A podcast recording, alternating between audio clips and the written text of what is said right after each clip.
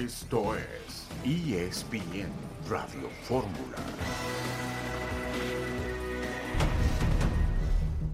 Mi, pensamiento era, me falló el fútbol y hasta que, que vi que el fútbol no me había fallado, que, que al final una persona no confió en mí en ese momento.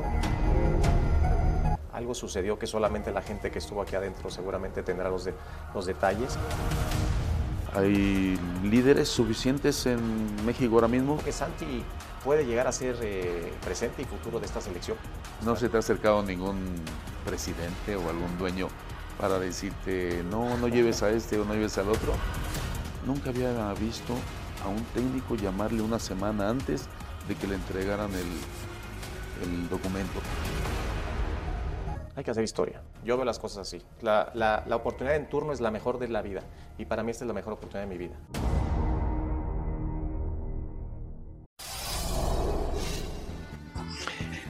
La entrevista de Hugo Sánchez a Jaime Lozano en la pantalla de Star Plus. Un saludo en este martes 14 de noviembre de 2023. Estamos aquí en esta emisión multimedia de ESPN Radio Fórmula. Honduras se prepara para recibir a la selección mexicana el viernes en Tegucigalpa. Reinaldo Rueda, el técnico colombiano de Honduras, dice que la selección mexicana llega en buen momento. Vamos a platicar con Marvin Ávila, periodista hondureño, el día de hoy aquí en el programa. Héctor Huerta, buenas tardes. Hola Beto, qué gusto saludarte, igual que a Toño Rodríguez, un abrazo para ambos. Eh, pues sí, ya, ya esta semana de selección nacional, también es semana de espera del play-in, este novedoso sistema que impusieron Beto y que vamos a ver qué resultados da, porque hasta ahorita muy poca gente le entiende cómo va a ser este Via Crucis. ¿eh? Qué bueno que lo dices, Héctor, habrá que, que, que explicarlo, porque al principio en uno de los cotejos no hay una eliminación directa. Ya no, lo estaremos no. platicando correcto en, en, este nuevo formato que está un poquito mejor, creo yo, un poquito mejor que el repechaje de torneos anteriores, donde más de la mitad de los equipos tenían posibilidades, a pesar de su mediocridad, algunos de ellos, de llegar a la liguilla por el título del fútbol mexicano. Toño Rodríguez, buenas tardes. Buenas tardes, les mando un abrazo no sé cómo va a funcionar o cómo va a terminar de funcionar. Lo que sí sé es que es una copia de la NBA, ese formato de play-in. Lo sí. pusieron en el básquetbol de Estados Unidos hace un par de años. Allá ha gustado, allá ha funcionado porque garantiza más partidos sin caer en una exageración de repechaje, del repechaje, del repechaje. Exactamente. Eh, el América Chivas y el Tigres Monterrey o Tigresas contra Rayadas en semifinales de la Liga Femenil. Dani Alves va a juicio por agresión sexual mientras que Santiago González avanzó en dobles en las finales ATP allá en París y tan pronto se abrieron las taquillas virtuales, se agotaron los boletos para el Gran Premio de México de 2024. Y por lo pronto será interesante ver cómo está el ambiente allá en Honduras, porque Honduras, Héctor, ha venido a menos futbolísticamente hablando y va a recibir en Tegucigalpa al equipo mexicano. Sí, sí, sí, tuvo la, la peor eliminatoria, si te acuerdas, el, la eliminatoria pasada, fue el último lugar de su grupo, me parece que no ganó ningún partido, le fue muy, muy mal y ha, habla de una crisis eh, que vivía o vive interna todavía el fútbol de, de, Honduras, que llegó a dar muy buenas, muy buenas elecciones. ¿Te acuerdas tú, Beto, la, la que dirigió el Chelato Herrera, ¿no? Que hoy el estadio donde se va a jugar en el Tegucigalpa es el estadio José de la Paz Chelato Herrera, que lo conocimos nosotros, que fue el técnico de la selección y que es un personaje en el fútbol hondureño. Sí, vive una baja importante, y México lo tiene que capitalizar, Beto, tiene que ir a, a mí me parece que a ganar los dos partidos allá y aquí. Sí, pienso igual, yo creo que puede ganar los dos partidos aprovechando el declive futbolístico de Honduras. Y Denver, Toño, ganó el partido del Monday Night. Sí, para cerrar la semana 10, 24 a 22, un partido cerrado hasta el último cuarto, muy emocionante, obviamente lo tuvimos en ESPN, pero los Broncos anotaron esos nueve puntos en el cierre del juego y se pusieron con marca de 4 a 5 en esta mitad de temporada regular en la NFL. Vamos a la primera pausa de este martes y volveremos enseguida en ESPN Radio Fórmula.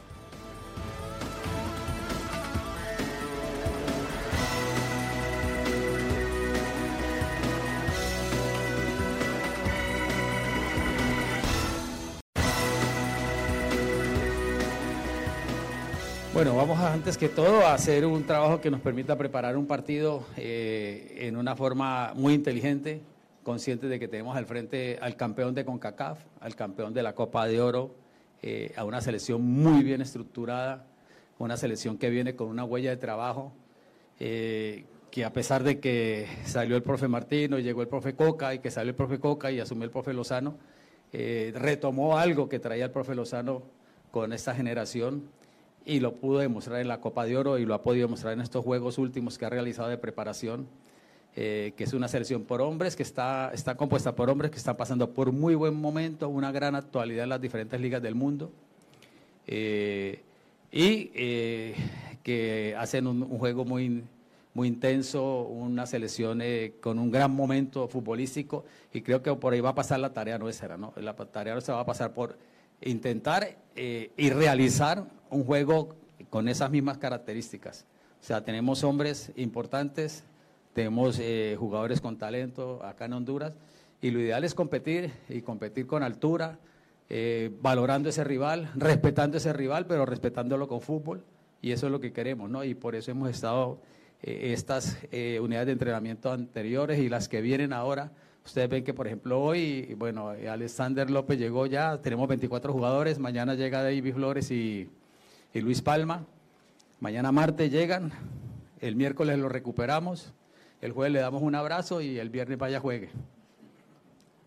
Porque tienen unos viajes, han hecho unos viajes. Entonces, esa, es la exigencia de ellos como jugadores internacionales, armonizarse, cohesionarse en 48 horas o en menos de 48 horas y responder a las expectativas del nombre que significa eh, ser jugador internacional. Eh, y esa es la responsabilidad que ellos tienen. Por eso siempre uno busca tener un soporte de la Liga Nacional fuerte. La voz de Reinaldo Rueda, el técnico colombiano naturalizado hondureño, competir con altura al equipo de México, elogios para el equipo mexicano y habrá que cohesionarse en 48 horas, lo cual está canijo en el equipo de Honduras, pero vamos a ver qué ocurre el viernes. Por lo pronto, León Lecanda tiene la información de la selección mexicana de fútbol. León, gusto en saludarte. Gracias, Beto. La práctica de la selección mexicana, la segunda en esta semana de fecha FIFA previo al compromiso frente a Honduras, el duelo de ida el próximo viernes en Tegucigalpa, se va a llevar a cabo a las 4 de la tarde, Beto. Diez minutos antes, es decir, tres con cincuenta de la tarde, todavía dentro del horario de esta emisión de ESPN Radio Fórmula, habrá una zona mixta con jugadores, todavía por definir por parte de la Selección Nacional de México, en donde, bueno, expresarán frente a los medios de comunicación sus eh, opiniones, sus ideas respecto a esta doble fecha clasificatoria frente al conjunto Catracho. México parte como gran favorito, es indudable, y llega prácticamente sin ausencias de peso esta selección mexicana de 26 jugadores que el día de hoy ya tendrá plantel completo con la incorporación de Irving El Chucky Lozano, Edson Álvarez, Luis Gerardo Chávez y Gerardo Arteaga, los últimos cuatro elementos que vienen de sus clubes del viejo continente. Desde luego, eh, ¿no podemos llevar en vivo esa zona mixta, León? Yo creo que sí, Beto. Yo creo que sí, no hay ningún problema. Eh, podemos hacer, evidentemente, el detalle vía telefónica para que toda nuestra audiencia de ESPN Radio Fórmula pueda tener estas declaraciones de los jugadores mexicanos. Todavía no nos han dicho quiénes van a hablar, pero sí, indudablemente es algo noticioso el tener a los seleccionados y más, por supuesto, en vivo para nuestra audiencia de ESPN Radio Fórmula.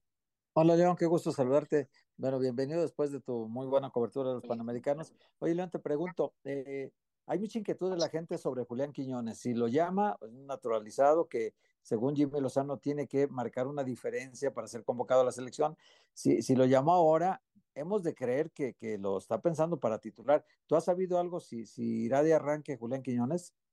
Yo no creo que de arranque, mi querido Héctor, te mando un gran abrazo y, gracias por la felicitación de esa tremenda cobertura que tuvimos en los Juegos Panamericanos, donde a la delegación mexicana le fue muy bien con 142 medallas totales, 52 de ellas de oro, récords absolutos en las 19 ediciones de Panamericanos para México. Y yo te diría que, que no, por dos razones. La primera, porque México anda muy bien en, esa, en ese tridente ofensivo, tiene las alternativas tanto del centro delantero Santiago Jiménez, que está enchufado eh, con su club, con el Feyenoord, como de Raúl Jiménez, que ya se reencontró con el gol con el Fulham en la Liga Premier y que también hace unas cuantas semanas eh, marcó anotaciones con esta selección del Jimmy Lozano e incluso del mismo Henry Martín, que cerró de buena manera el torneo con América Superlíder en la Liga MX.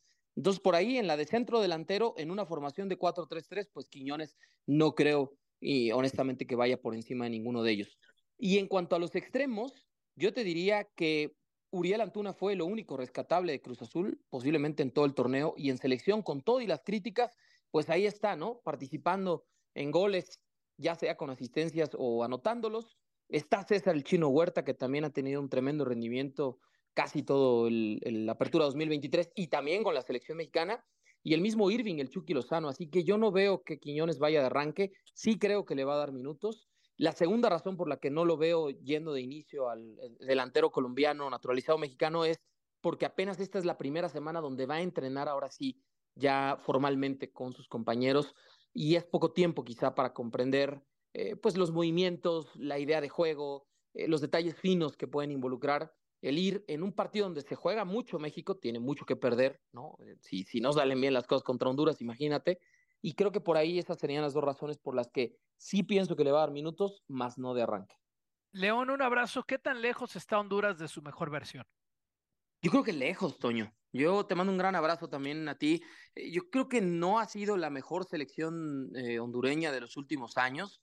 Me queda claro que, que, por ahí obviamente siempre se le va a complicar a México enfrentar a un equipo centroamericano. Y, y, bueno, a ver, o sea, hablamos del presente, pero también hay que recordarle a la gente que México tiene dos derrotas en su historia en el Estadio Azteca y una de ellas ocurrió justamente frente a Honduras. Pero yo pienso, Toño, que que no llega en, el mejor momento el equipo Catracho. Le va, digamos, a costar mucho trabajo eh, después de, la Liga de Naciones de CONCACAF, ya perdió con el equipo de Jamaica, eh, perdió con Canadá por goleada. Eh, le, evidentemente en la Copa Oro, bueno, pues también tuvo ahí una derrota contra Qatar. Es decir, México igualmente perdió, ¿no? Con, con Qatar. Pero por ahí, yo creo que sí te diría, Toño, que México tendría que ser el favorito y tendría que imponer su jerarquía, sus condiciones, y más con un plantel prácticamente completo que es con el que llega hoy por hoy el equipo de Lozano. Oye, León, otro, otro asunto de, Quiñones. ¿Te acuerdas que el lunes pasado en, en Fútbol Picante Hugo Sánchez eh, decía que era importante que hablaran con él, que Jimmy Lozano hablara con él, porque se enojó eh, cuando lo sacó Jardín en el partido contra Tigres, le hizo un berrinche ahí en la banca porque lo cambió. Y también recordemos que Julián Quiñones con el Atlas no quiso jugar un partido en Honduras contra el Olimpia, porque Benjamín Mora pues no se pudo imponer, y entonces Quiñones dijo, no tengo ganas de jugar y no juego hoy, y jugó hasta la vuelta, que fue clave en la vuelta, pero en, en la ida no quiso jugar allí en Honduras justamente. ¿Sí crees que ya tuvo ese acercamiento Jimmy o hablará con él? Seguro, seguro, porque en realidad creo que una de las situaciones con Julián Quiñones en su carrera, no en este momento específico, pero a lo largo de su carrera, sobre todo en sus años de juventud en la Liga MX, pues fue la situación disciplinaria, ¿no? Tuvo temas extracancha en, Bravo, en perdón, en, en, en WAP, en Lobos WAP, tuvo situaciones en Puebla, sí, en Atlas, con Tigres, con Tigres en también. Tigres, en Tigres, ¿no? Entonces sí, yo creo que pues se le tiene que leer la cartilla a cualquier jugador que llega a la selección mexicana, es, eso es indudable.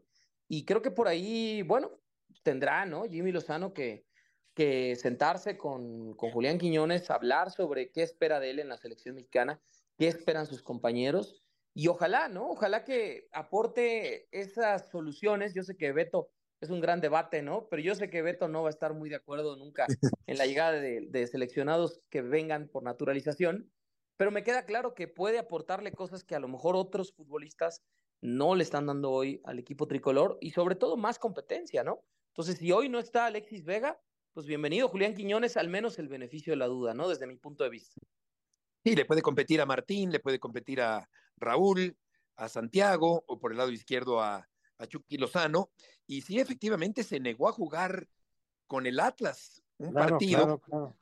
Y eso fue una falta de disciplina grave, creo yo. Eh, León, por otra parte, eh, ¿qué tan cerca está Iván Alonso de, de Cruz Azul? Nos queda un Beto, me minuto. dicen que ya está en México, ya, Ya está en México. tomará la dirección deportiva, eso es un hecho. Sale Oscar el Conejo Pérez, eh, sigo tratando de confirmar si a Pérez se le va a dar otra posición dentro de Cruz Azul o dejará la institución de manera definitiva. Eh, una pena, ¿no? Porque creo que se le dio poco tiempo, no mucho arropo al conejo y bueno, terminará pagando los platos rotos de evidentemente lo que, lo que ha sido un desastre de, torneo para Cruz Azul, ¿no? En todos los sentidos. Pero sí, Beto, es un hecho, Iván Alonso llega como director deportivo a la institución, eh, ya está aquí en México y lo que nos dicen también es que es posible, estaban viendo si lo presentaban esta semana o hasta la próxima. Pero te vamos a volver a buscar el encargado de, del nuevo proyecto deportivo Cruz Azul, si se puede llamar de alguna manera. Qué polémica llegada, caray. Vamos a, a buscarte al final del programa, León, eh, para, para, más, eh, para ahondar un poquito más en este tema. Por lo pronto vamos a una pausa y volveremos enseguida. De regreso en esta tarde en ESPN Radio Fórmula, me quedé pensando en el chelato que mencionaba Héctor, el chelato Herrera Ucles, yo le decía chelato Ucles, aunque es Ucles en realidad, aquel legendario entrenador hondureño, ah. así cuando dicen Héctor eh, Paco de Anda, que es Paco Gabriel de Anda, o Beto Aspe, pues es Beto García Aspe, o, o Dóriga, que le dicen, no, es Joaquín López Dóriga. Y yo me acuerdo que le decían Chelato Ucles, aunque en realidad es, como bien dijiste tú, Chelato Herrera Ucles, aquel legendario y ya fallecido técnico hondureño. Sí, sí, sí. Eso fue un personaje en su época, ¿te acuerdas? Eh, personaje, claro. Si no, me, si no me falla la memoria, el Mundial del 82 en, en España, me parece, ¿eh? que fue el que dirigió. Bueno, la memoria ya hasta, hasta estas alturas del partido puede fallar, ¿no? Pero creo que fue cuando, cuando él dirigió, ya, ya, ya no, ya no nos cosemos al primer World, Fetito. Sobre todo soy yo, este porque Toño, Toño Rodríguez, yo creo que sí, querido. Eh, tampoco crean, ¿eh? Tampoco crean.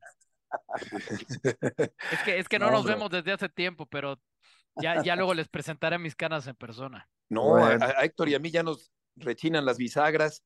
No, hombre. Eh, ¿Verdad, Héctorito? Y después de varias aceitadas y siguen rechinando. exactamente, exactamente. Oye, a ver, ahorita, ahorita checamos el dato de si Chelato dirigió a Honduras en, en 82. Yo creo que sí, creo que sí, fue Chelato. Ahora lo, lo, recordamos. Pero bueno, el punto. Sí, 82. Claro, 82, selección de Honduras, Chelato Ucles. Estamos eh, por conectar con Honduras. Eliminados, sí. Fuimos eliminados en Honduras, acuérdate. La selección mexicana no fue al Mundial de, de España porque fue eliminada en el premundial de Honduras, ¿te acuerdas? Una selección claro, en, en Tegucigalpa, justamente. Claro, claro. sí, sí, sí. Oye, ya tenemos a Marvin Ávila, presentador de Panorama Deportivo, periodista hondureño, escribe también para el diario Cronómetro. Marvin, te saludamos Héctor Huerta, Toño Rodríguez y Heriberto Murrieta. ¿Cómo te va? ¿Cómo están, compañeros? Héctor, eh, Heriberto, Toño, eh, estamos aquí ya, pues, desde Honduras esperando lo que es ese partido. Muchas gracias por el contacto, compañeros, hasta México. Al contrario, Marvin, qué gusto saludarte. Eh, ¿Cuál es la principal razón por la que ha venido abajo a menos el fútbol hondureño? Sí, fíjate, eh, Heriberto, que precisamente nosotros hoy comentábamos eso en el programa Panorama Deportivo. Hablábamos un poco acerca de el hecho de que eh, yo escuchaba a los comentaristas mexicanos y no conocían ustedes esta selección. Es difícil que ustedes identifiquen un futbolista que pueda destacar en este, en este equipo, en esta nueva generación, cosa que no sucedía en el pasado cuando Honduras iba a visitar a México. Ustedes ya sabían que estaba Carlos Pavón, que estaba David Suazo, que estaba Amado Guevara, Rambo de León. Tenían conocimiento de esos jugadores y, y hemos quedado como lamentando el hecho de que no se conozca esa eh, generación de, jugadores y, Honduras pues ha tenido una transición muy, eh, muy lamentable, ¿no? Eh, tras haber clasificado a dos mundiales seguidos con una ausencia de 28 años desde el Mundial del 82, escuchaba lo que, lo que hablaban acerca de Chelatucles, aquella gran selección de España 82, luego esta generación que, que, fue al 2010, luego al 2014, y ya pues eh, hubo un estancamiento cuando estas generaciones eh, se, han, eh, se han retirado y ahora mismo pues tenemos un equipo que no nos ha ido bien, no, los procesos no han sido muy buenos y yo creo que es triste, ¿no? Por muchas cosas, muchos problemas en la parte organizativa, en la parte institucional, ligas menores, tantas cosas que, que se han dado, ¿no? Eh, Marvin, yo te, yo te preguntaría, Marvin, eh, esta revolución o esta renovación que está haciendo Reinaldo Rueda, eh, ¿se basa en qué jugadores? ¿Quiénes son en este momento, digamos que su columna vertebral? Sí, bueno, son los jugadores que, que han venido participando en las últimas, bueno, en, en la eliminatoria desde el 2018. hablamos de Alberelis, de Choco Lozano, Rommel Kioto, que pues tuvo un problema personal, digamos, eh, no acudió al llamado de la selección y fue separado. Eh, y pues en este momento jóvenes que vienen surgiendo, como el caso de Luis Palma, que juega para el Celtic de, de, de, Escocia, que es quizás el jugador más representativo en este momento, el que, el que pasa por un mejor momento. Eh, por ahí Rigo Rivas juega en, el fútbol de, de, Turquía. Este fin de semana le anotó gol al Galatasaray. Pasión, determinación y constancia es lo que te hace campeón y mantiene tu actitud de ride or die baby. eBay Motors tiene lo que necesitas para darle mantenimiento a tu vehículo y para llegar hasta el rendimiento máximo. Desde sobrealimentadores, sistemas de sonido, tubos de escape, luces LED y más. Si buscas velocidad, potencia o estilo, lo encontrarás todo en eBay Motors. Con más de 122 millones de piezas, siempre encontrarás justo lo que buscas. Y con Guaranteed Fit de eBay, tienes la garantía de que tu pieza quede perfectamente a la primera o se te devuelve tu dinero. Porque con eBay Motors, quemas llantas y no tu dinero. Con las piezas que buscas, a los precios que quieres, tu auto se convertirá en el MVP que te dará el triunfo. eBay Motors. ebaymotors.com Solo para artículos elegibles se aplican restricciones. Y otros jóvenes eh, buenos que juegan en la Liga de Honduras, que juegan en el Olimpia, eh, que, que, perdió recientemente contra el Atlas y que le ganó 4 a 1 al Atlas también ese mismo equipo, jugadores como, como Jorge Álvarez, Edwin Rodríguez, eh, básicamente son los jugadores, la base en la que descansa esta, esta selección de, de, Reinaldo Rueda, que pues como ustedes sabrán regresa después de algún tiempo y pues con la esperanza de, poder rescatar algo de estas generaciones, ¿no? Marvin, te mando un saludo también, Toño Rodríguez. Muy acostumbrados los equipos a visitar eh, San Pedro Sula. No va a pasar en esta ocasión por eh, tema de remodelaciones. qué tan ¿Qué tan distinto puede ser ese ambiente? Lo digo en un buen sentido, no en un sentido deportivo, ese ambiente hostil de San Pedro Sula, eh, desde este lado siempre en el hexagonal es una de las visitas que, más teme la selección mexicana, a los aficionados, porque es un ambiente en el que realmente el hondureño va y se mete. Eh, ¿qué, tan similar va a ser eso por condiciones de estadio, por, por un poco de, cómo va a atender la gente en Tegucigalpa? Sí, eh, Toño, saludos. fíjate que en, siempre, siempre ese es parte de los comentarios que tenemos eh, en los programas deportivos aquí en Honduras, eh, el hecho de que eh, el ambiente es diferente, ¿no? quizás por un poco por el tema de, de, las personas, ¿no? En San Pedro Sula las personas son más, más alegres, más, tienen un sentido más cálido, tienen menos vergüenza para apoyar, se van y se pintan la cara, se pintan el cuerpo, eh, andan, se, quitan la camisa y son, son hinchas apasionados, ¿no? Eh, diferente el, el, hincha de la capital, el aficionado de, de Honduras, Tegucigalpa, que es más calmado, que, que grita menos, que, que, que, ellos tienen eh, una personalidad más, más introvertida, por decir así, en el fútbol. Y el hecho de que, de que haya una buena cancha, porque recién se remodeló esta cancha y se puso al nivel de, de, las, de las grandes canchas del mundo, por decir así, es, es, el único motivo por el que Honduras se haya tenido que ir para Tegucigalpa, porque eh, a Honduras siempre le favorece el ambiente de San Pedro Sula. En este momento el clima está un poco fresco, pero en, en, otros momentos el clima hay un calor, hay una humedad que afecta mucho a los rivales. En este caso México siempre le ha tocado sufrir eh, recientemente acá. Y, pues eh, puede ser algo diferente, puede cambiar algunas cosas, ¿no? Por el, por el ambiente, por todo lo que, lo que envuelve este partido eh, en el tema de afición, ¿no?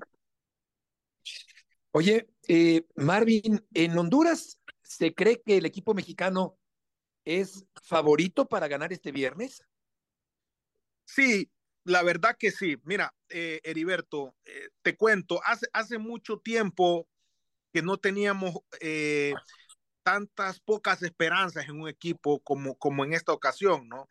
Eh, siempre Honduras, en Honduras se ha creído, a partir de la primera vez que se le ganó a México en, en eliminatorias mundialistas allá por 1996, que se le ganó con un estadio eh, con 20 mil personas, un estadio que, que, que, que, es muy pequeño, pero que, hace mucho ruido en el Morazán.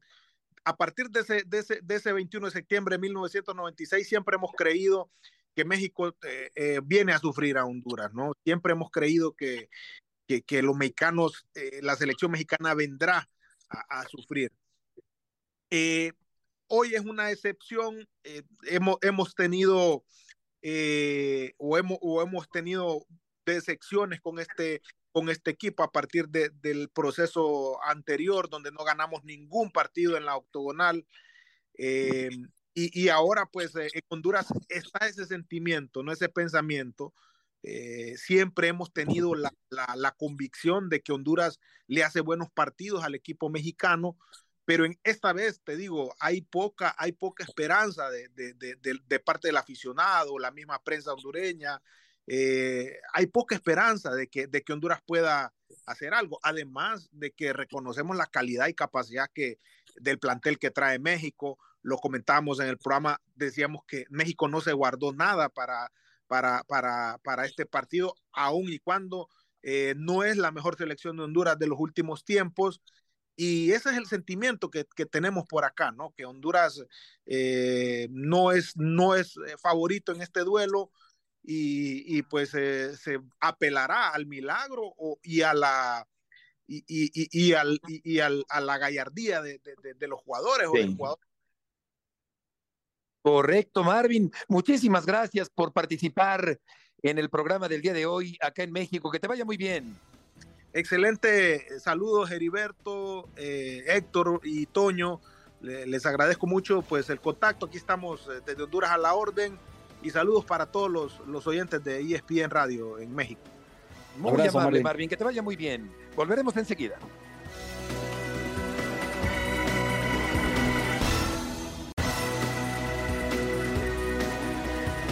De regreso en esta tarde, Huerta, Rodríguez y Murrieta en ESPN Radio Fórmula. Me quedo pensando, Toño, en lo que dice nuestro colega hondureño Marvin Ávila con respecto a que la selección mexicana iba generalmente a sufrir a San Pedro Sula o a Tegucigalpa y ahora resulta que el equipo mexicano es favorito, ya no digamos para sacar el empate, sino hasta para ganar el partido, y yo también lo veo de esa manera, este viernes allá en Honduras. Lo que pasa es que la diferencia de planteles es, es interesante, es importante, de hecho, a favor de México.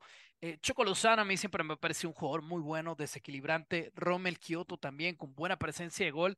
Pero lo decía Marvin, después de eso, y él fue muy honesto, así comenzó su comentario. Dice, estoy seguro que, que ustedes con, todo el trabajo que hacen y demás, les cuesta identificar a la selección hondureña y es cierto, ya después uno investiga y es fácil llegar a donde juega cada, cada elemento, pero están lejos de su mejor nivel, siempre una selección física, descarada, de buen toque, rápida y ahora lejos de su mejor fútbol. No, o sea, podemos poner en el orden que quieran, pero Estados Unidos, México, Canadá, y, y, de ahí el brinco ha sido para abajo, porque Costa Rica entra en esa bolsa, Honduras entra en esa bolsa, y quizás Panamá no, no, Panamá sí ha venido en los últimos años en un sentido ascendente, pero todavía no llega, digamos, a los tres de Norteamérica.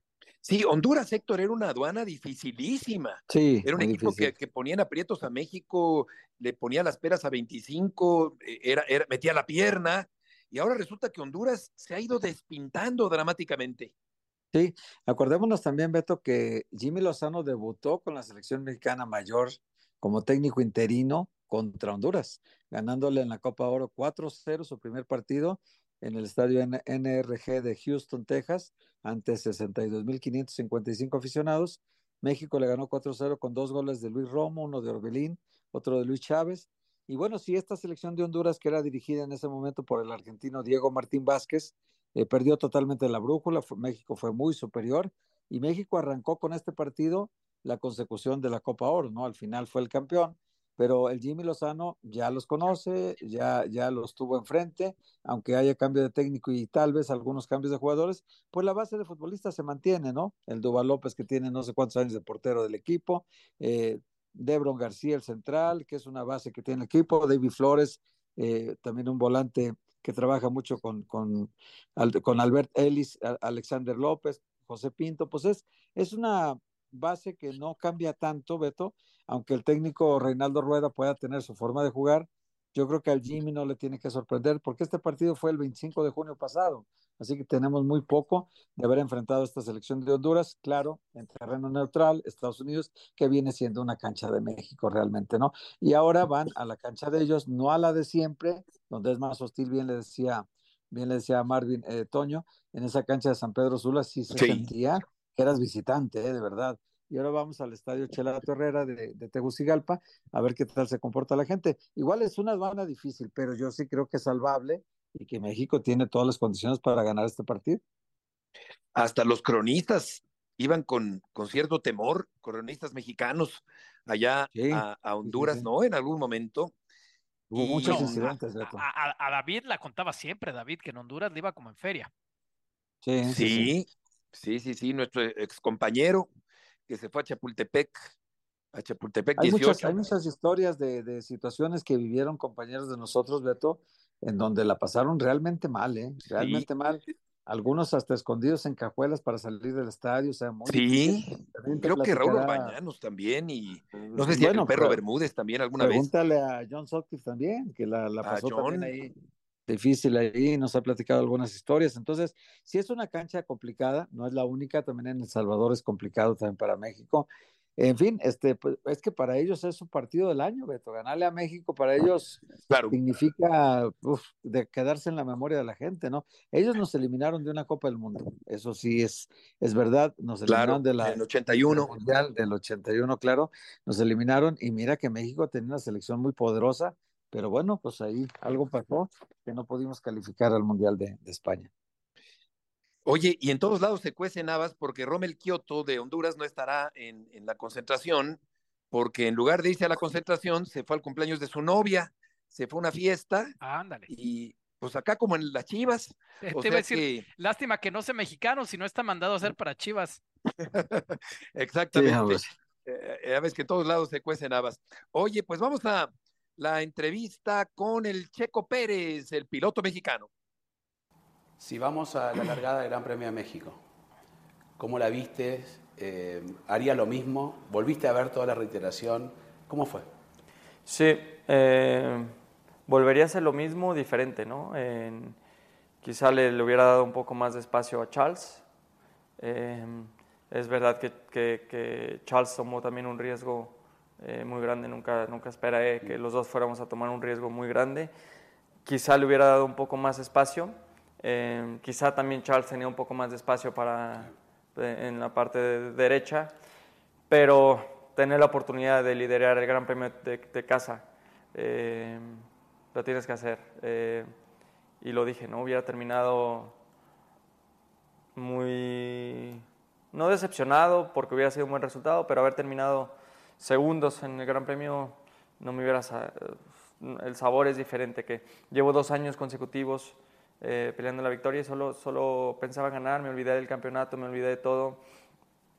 Y sí, mucha gente me criticó, ¿no? Que, que por qué eh, que me tengo que olvidar de la pasión.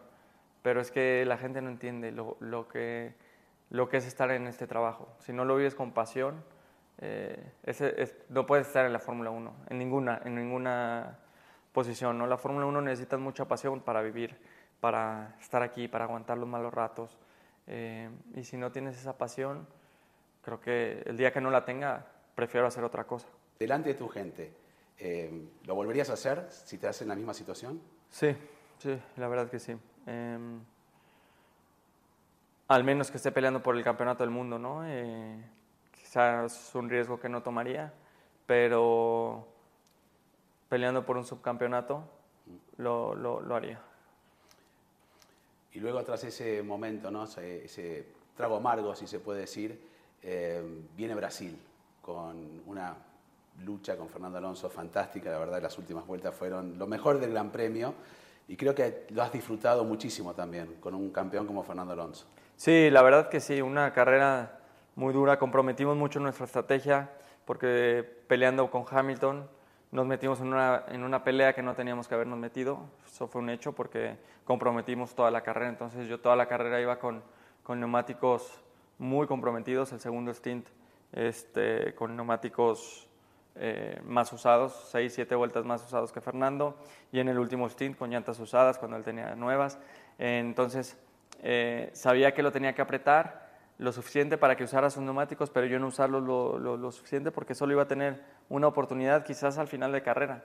Em, y cuando me, empecé a ver que estaba degradando también, eh, lo intenté y luego me, me, me, lo regresó, hizo una super carrera, super defensa eh, son de esas carreras que al final me tocó a mí perder, pero fue divertidísimo, fue, fue una lucha muy intensa pero muy limpia y que al final no hay que olvidarnos que esto es un deporte, ¿no? que donde se gana y se pierde y hay que saber perder y cuando terminó la carrera fui con Fernando y, y, lo felicité por, por la gran carrera que hizo. Lo que se ha escuchado, que tal vez ya trabajando para un contrato de dos años, que eso también puede ser un poco que calle todos estos rumores, eh, ¿hay algo de cierto? Em, no, eh, por ahora estamos enfocados 100% en terminar la temporada, eh, empezar, empezar la, temporada bien, creo que es importante em, que volvamos a encontrar el camino juntos como equipo y lo demás se, irá dando, ¿no? se, dará en, en, automático, no hay ninguna prisa. Em, todavía hay, mucha temporada por delante el próximo año.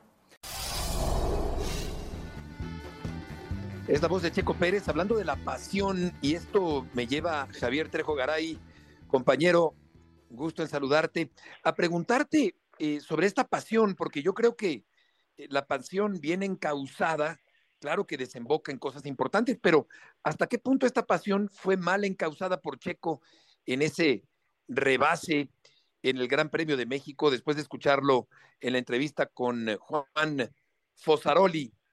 Eh, gusto en saludarte, querido Javier. ¿Qué tal, mi querido Beto? ¿Cómo estás, compañeros? Un gusto saludarles. Pues es una buena pregunta. A ver, porque a priori y de bote pronto, entendiendo que estaba muy cerca Luis Hamilton de Checo en este Gran Premio de México, me refiero en cuanto a los puntos, también arrancó, por cierto, muy junto en la parrilla de salida aquel Gran Premio de la Ciudad de México, y, y, disputando un subcampeonato y con los cuestionamientos que había alrededor, la sensatez, el sentido común te habría dicho, espera, levanta, deja pasar a Charles Leclerc, no importa si te vas al segundo o al tercer lugar, ya adelantaste dos posiciones, te importa llevarte el subcampeonato, no ganar la carrera. Pero cuando escuchas hablar a Checo y habla de la pasión, de la importancia de tomar la decisión con milésimas de segundo, levanto el pie o me voy hasta la línea de fondo. Eso es lo que hizo finalmente Chico. Digamos que ya con el periódico de lunes, evidentemente nos damos cuenta de que lo mejor habría sido esperar eh, subir al podio, tomar más puntos, no ser tan cuestionado, porque la presión es algo de lo que también ha sido presa Checo durante toda la temporada o buena parte de la temporada. Pero bueno, mira, al final del día creo que no se le puede reprochar nada a un deportista, a un piloto que está buscando ser el mejor, que está buscando salir de esta mala racha, apostó a ganar y acabó perdiendo, pero sí, obviamente ya todo pasado, y quiero, eh, eh, Beto, tú sabes mucho de toros, pues evidentemente habría sido mejor haber aguantado un poco más, haber sido paciente. Oye, Javier, ¿cómo estás? Te saludo con mucho gusto.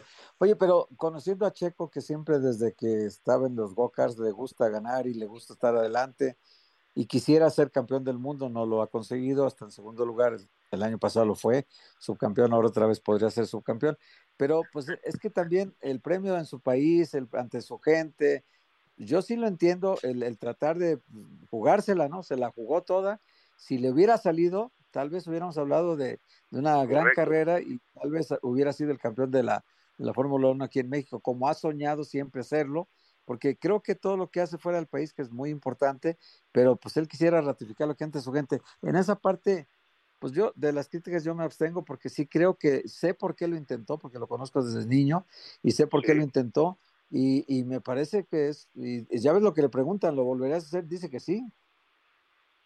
Sí, eh, totalmente de acuerdo contigo, mi querido Héctor, te mando un abrazo. Estoy de acuerdo, sí, eh, espera la, la, la, la, intención de Checo, porque además, como él lo comenta, en los dos últimos grandes premios, es decir, los dos anteriores, 2021-2022, había subido al podio en el tercer lugar en ambos casos. ¿Ves la oportunidad de mejorar la tercera posición e irte al primer lugar? Que también esa es otra cosa. A ver, te vas al primero, no sé si ibas a aguantar 70 vueltas detrás a Max Verstappen. Pero bueno, eh, eventualmente liberar la, el Gran Premio de México ha sido muy bueno para él. Eh, y entiendo entiendo el riesgo que, que tomó, eh, vio la oportunidad, no lo dudó, fue por ello, y, y hay un momento de un punto de no retorno, ¿no? En cuanto te vas por esa primera curva, tratando de arrebatar el primer lugar y no lo consigues, ya era demasiado tarde tratar de rectificar. Pero sí, yo, yo estoy contigo, Héctor, creo que no se le puede reprochar, es un muy buen piloto, tomó una decisión, todos los deportistas, todos los humanos nos equivocamos, él sí, toman decisiones, obviamente podía haber hecho algo diferente, como él mismo lo dice, ¿no? Chavo, un abrazo. Viene el Gran Premio de Las Vegas y una de las grandes notas es lo que cuesta. En promedio, de acuerdo con distintas publicaciones, anda en 100 mil pesos ya la entrada de los tres días y todo lo que te vas a gastar, digamos, medianamente discreto en Las Vegas. Y en estas publicaciones me llama la atención que, que, hacen un ranking de las carreras más caras y yo encuentro en varios lados a México dentro del top 5, si no en el top 8 de las carreras más caras en la Fórmula 1 del año cuesta alrededor de 44 mil pesos más, más lo que te tienes que gastar en hotel si no vives en la Ciudad de México. ¿Es bueno, es malo que sea tan caro el Gran Premio de la Ciudad de México o simplemente es? Porque todos los boletos para el próximo año ya están vendidos. Sí, es una magnífica pregunta. Es el tercero más caro. Después de Las Vegas, después de Miami, viene el de la Ciudad de México. Aunque tengo entendido que han empezado a bajar los precios en Las Vegas, quizá justamente por la falta de, de ventas, por la falta de respuesta de parte del público. Es una buena pregunta porque no sé si el mercado sea de un valor tan importante como para poder poner este tipo de precios. Yo creo que aquí eh, la promoción apela a la, nobleza del público mexicano, al momento que vive la Fórmula 1 en nuestro país, gracias a Checo Pérez, a esta efervescencia que hay por ver ese tipo de espectáculos. Yo creo que es un espectáculo muy caro, pero evidentemente la gente lo está pagando. Como bien lo comentas, hoy se anuncia sold out para el próximo 2024, pues eso refleja fielmente que el público está muy metido con la Fórmula 1. Yo diría y agregaría nada más al respecto que hay muchos aficionados de hueso colorado a la Fórmula 1, otros quizá aficionados temporales mientras esté Checo Pérez, pero todos forman parte de esta experiencia que acaba sumando para que este Gran Premio de la de México sea uno de los mejores de, del mundo. Entonces sí, parece fuera del lugar, fuera de mercado, pero la gente lo está pagando, Toño. Entonces, bueno, pues si, si la gente lo paga, seguramente los precios van a seguir en ese tenor, Toño. Compañero, muchas gracias por tus aportaciones del día de hoy. Un abrazo a los tres. Gracias. Igualmente, buenas tardes. Ya sabes, Toño, que los de, los de Guadalajara son muy audaces. Somos muy así, sí. Eh, claro. Así Héctor Huerta, entonces. No, la jugamos en siguen, la Siguen sus pasiones, Beto. exacto, exacto. Siguen sus pasiones, persiguen. Beto, yo, lo conozco desde niño, la verdad, este, su papá es amigo mío de toda la vida, y, y, y desde niño yo los veía entrenar a su hermano y a él, íbamos a los go-karts a verlos correr y todo, y no, es que este chico tiene un espíritu de ganador desde, desde joven, pues, o sea, nunca lo ha ocultado desde niño, y ellos anduvieron mucho tiempo pegado con Adrián Fernández, que era eh, su papá, Toño Pérez, era el, representante de Relaciones Públicas y esto, de Adrián Fernández, y andaban siempre Vámonos, en todas las carreras. Entonces, por eso lo conozco, sé, sé por qué lo hizo, ¿no? Claro, gracias Héctor y Toño, hasta mañana. Gracias.